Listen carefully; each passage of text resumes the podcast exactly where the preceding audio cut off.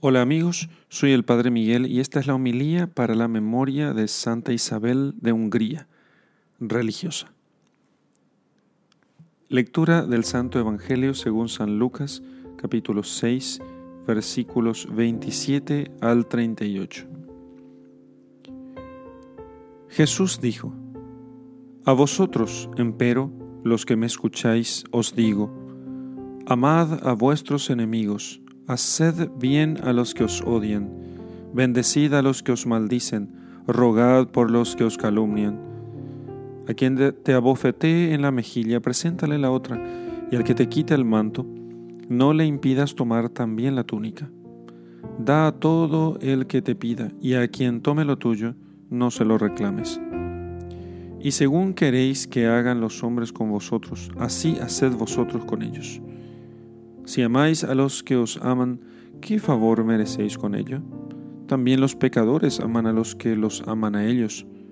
Y si hacéis bien a quienes os lo hacen, ¿qué favor merecéis con ello?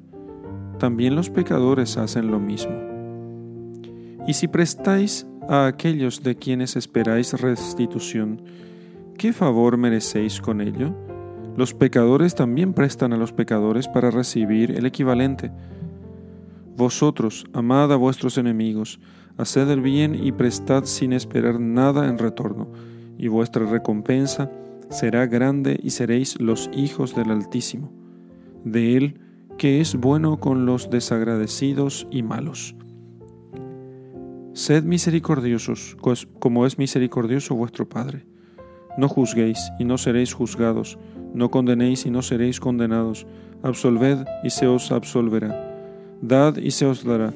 Una medida buena y apretada y remecida y rebosante se os volcará en el seno, porque con la medida con que medís se os medirá. Palabra del Señor. Gloria a ti, Señor Jesús. La caritativa madre de los pobres, así se conocía a Santa Isabel, fue hija de los reyes de Hungría, de Andrés II y de Gertrudis.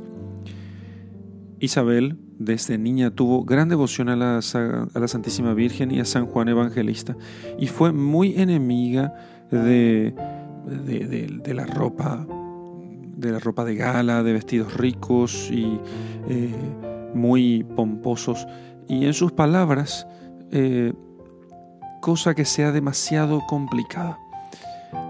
A la edad de 15 años casaron a Isabel con el landgrave de Turingia, Luis IV, apellidado el Santo, y en su nuevo estado, Isabel se ocupaba de muy buena gana en, todos, en todas las cosas propias de la caridad, mm, por muy bajas que fuesen aquellas cosas, aquellos oficios. Recibía a los peregrinos, curaba a los enfermos, criaba a los niños huérfanos y de padres pobres, hilaba con las señoritas que vivían con ella para dar uh, su trabajo, uh, para dar del trabajo, de lo que conseguía con ese trabajo, la limosna a los necesitados.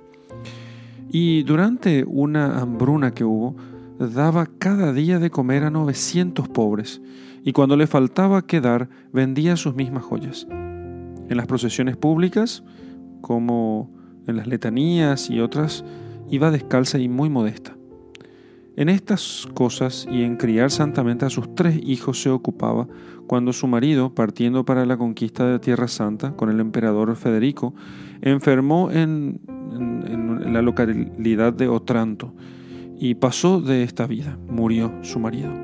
Cuando Isabel supo, aunque sintió mucha pena, como era razonable, pero entendiendo que aquello había sido la voluntad del Señor, se volvió hacia él y con lágrimas de corazón le dijo, Vos, Señor, sabéis lo que yo amaba al duque, mas también sabéis que yo, aunque pudiese, no le volvería a la vida mortal contra vuestra divina voluntad. En aquel estado de viuda se decidió a abrazarse más estrechamente a Cristo y comenzó a darse más a la oración, al ayuno, a la penitencia y a dar a los pobres todo lo que tenía.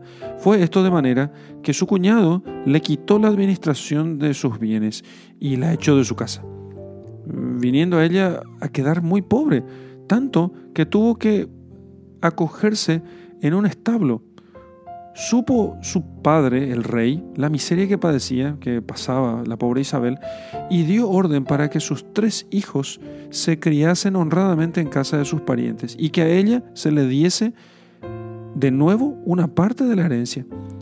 El, lo cual, esta parte de la herencia, volvió a gastar en socorrer a los pobres y enfermos. Y para consagrarse a Dios más perfectamente, se hizo religiosa y tomó el hábito de la tercera orden franciscana. Eh, a la medida de su oración, de su piedad, eran los regalos que recibía de parte de Dios. Dios respondía a su oración, eh, apareciéndosele algunas veces, visitándola a, través de los ángeles, teniéndole a veces en éxtasis y transportada en la oración y obrando por su intercesión muchos milagros. Estando ya llena de muchos méritos, se le apareció Cristo y le avisó que estaba cercana a su muerte de lo que ella se alegró muchísimo y armándose con los sacramentos de la iglesia, entregó su alma al Señor a los 24 años de edad. Quedó su cuerpo hermosísimo, incorrupto, y despedía de sí un olor suavísimo que eh, llamaba muchísimo la atención a todos los presentes. Así la tuvieron durante cuatro días sin enterrarla por el gran número de gente que concurrió a verle y a, a reverenciarle. Y el Señor hizo por este cuerpo de Isabel de Hungría grandes milagros, entre los cuales hubo 16 muertos resucitados. Pidamos la intercesión de Isabel de Hungría y, e imitemos principalmente su caridad con los pobres. En el nombre del Padre y del Hijo y del Espíritu Santo. Amén.